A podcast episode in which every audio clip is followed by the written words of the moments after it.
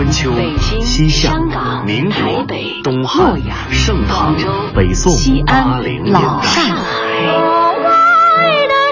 在历史的某个瞬间，带你我穿行千古的诗行，在世界的不同角落，与你我咫尺天涯的歌唱。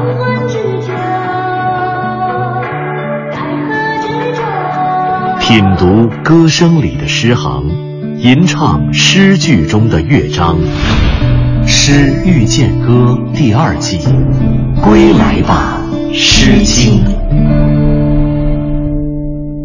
河广是条思乡的河，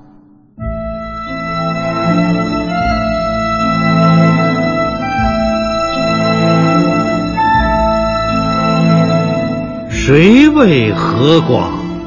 亦为行之。谁为宋远？弃于望之？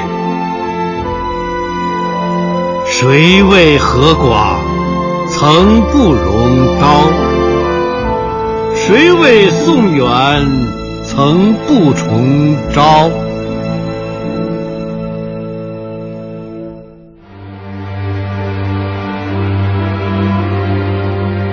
这个世界上有这样一条河，它从神秘的雪域高原一路向东奔流入海。早在洪荒时代，两个强大的部落联盟就在这里生生不息，并且不断融合，最终形成了我们这个伟大而浪漫的民族——华夏。黄河。它就是孕育我们的母亲河，千万年来，我们对家园的眷恋，汇成了一首首吟诵黄河的诗篇。河广，默默的乡愁与深深的乡情，便在这里流淌。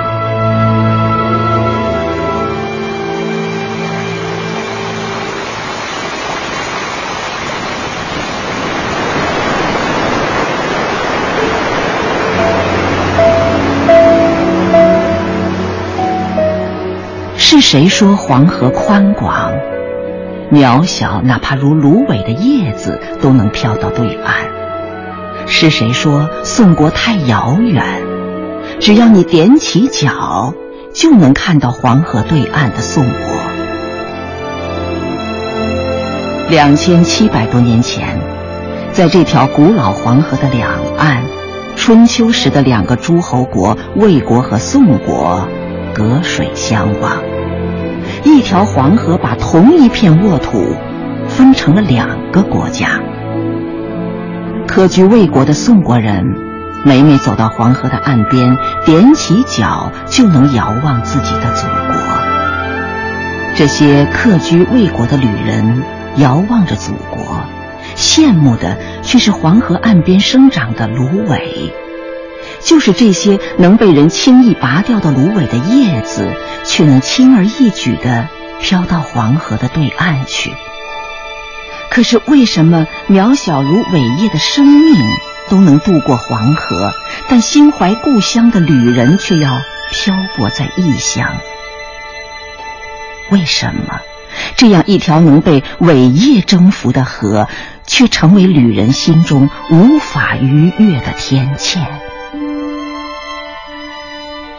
相传这首何广的诗篇，来自一位思念儿子的母亲，她是魏国国君魏文公的妹妹，宋国国君宋襄公的母亲。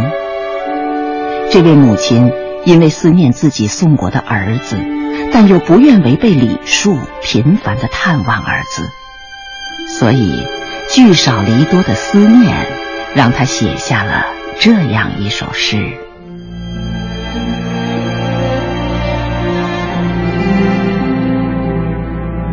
他们说：“江河宽广，莫如黄河。可一根苇叶也能飘过。”他们说：“山河遥远，莫如宋国。可我踮起脚，宋国的旌旗就向我招摇。他们说江广河宽，却撑不住回家的小船。他们说宋国遥远，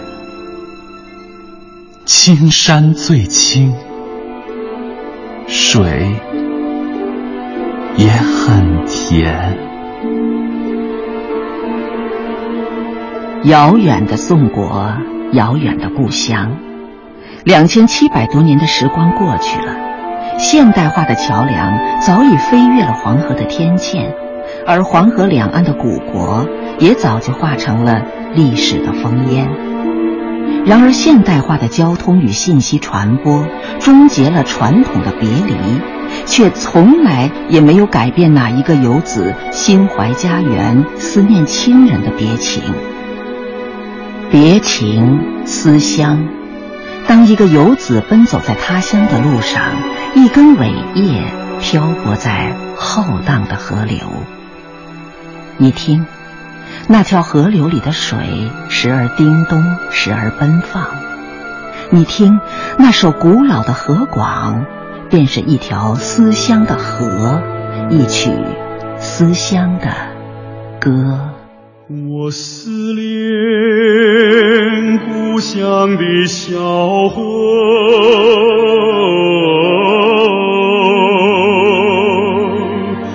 还有河边吱吱唱歌的水母。哦，妈妈。如果有朵浪花向你微笑，那就是我，那就是我，那就是我。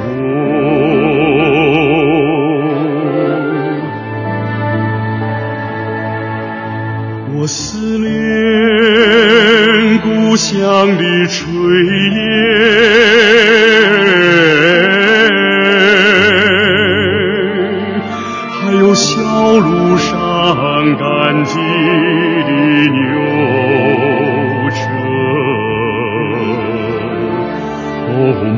妈，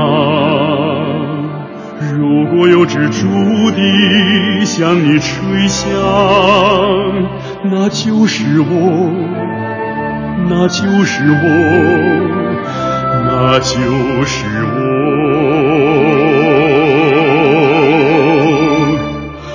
我思念故乡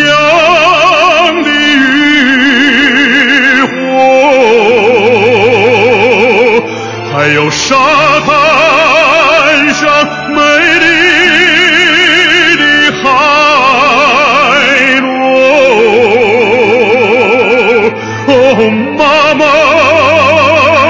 如果有一夜风寒向你驶来。那就是我，那就是我，那就是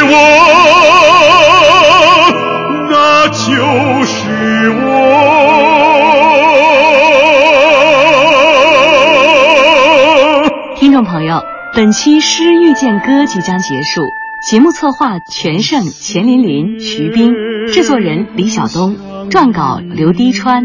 主持人肖玉，诗词诵读方明、子文，录制合成杨琛，编辑夏文、郭方慧，责任编辑柳鑫，监制赵永礼。本节目由中央人民广播电台中国民乐数字频道出品，对台湾节目中心、中国之声新媒体、中国广播客户端联合制作播出。下期再会。那就是我，那就是我。那就是。